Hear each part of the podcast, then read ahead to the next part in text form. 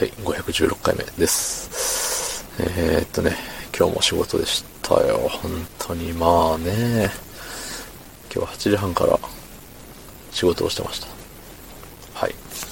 そして本日、1月3日月曜日、お時間は23時50分でございます。ねえ、もう約24時。ということは、15時間ぐらいですか？職場におったわけですよ。本当にね、もう、どんだけ仕事を好きなんだよって思いますね、自分で。ね、うん。そんなね、役所では仕事好きじゃない。辞めたい。辞めれるなら辞めたい。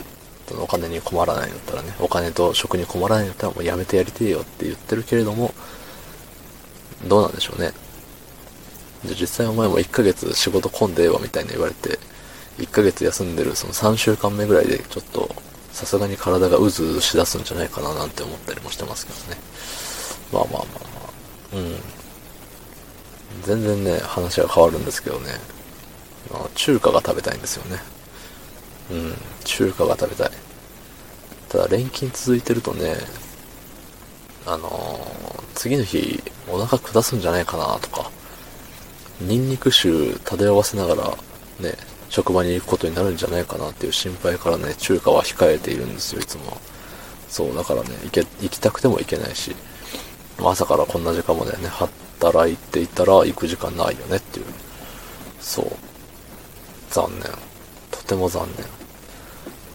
金曜日になったらね、確か休みがあるんですよ。で、水曜日になったら、順番逆だね。そう、水曜日になったらね、あの、半、半休っていうの？あの、なんか午前で帰れるみたいな。まあ、午前つっても午前じゃないんだけど、夕方ぐらいには帰れるみたいな感じ。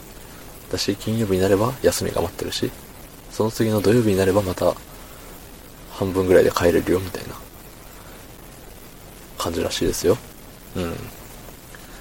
そう、なんでね、だから木曜日の夜とかにがっつり中華食べたりとかしたいんですけどね。そう。あのー、中華って美味しいじゃないですか。ね。大学の頃ね、あのー、2限と3限の間って、まあ、昼ご飯休憩みたいな長い休憩というか、あったじゃないですか。みんな。誰しも。その時にね、あのー、大学で仲良くしてた